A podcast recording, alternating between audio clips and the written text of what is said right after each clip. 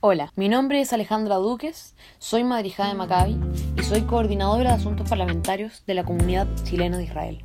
¿Cuántas veces hemos escuchado el típico y clásico aforismo? Yo no soy antisemita, yo no tengo nada en contra de los judíos, yo simplemente soy antisionista, yo no creo en el derecho de autodeterminación del pueblo judío en Palestina, pero yo no tengo nada en contra del pueblo judío. Sin embargo, para nosotros los judíos nos resulta imposible no sentirnos igualmente atacados por alguien que se dice ser antisionista que por alguien que se dice ser antisemita.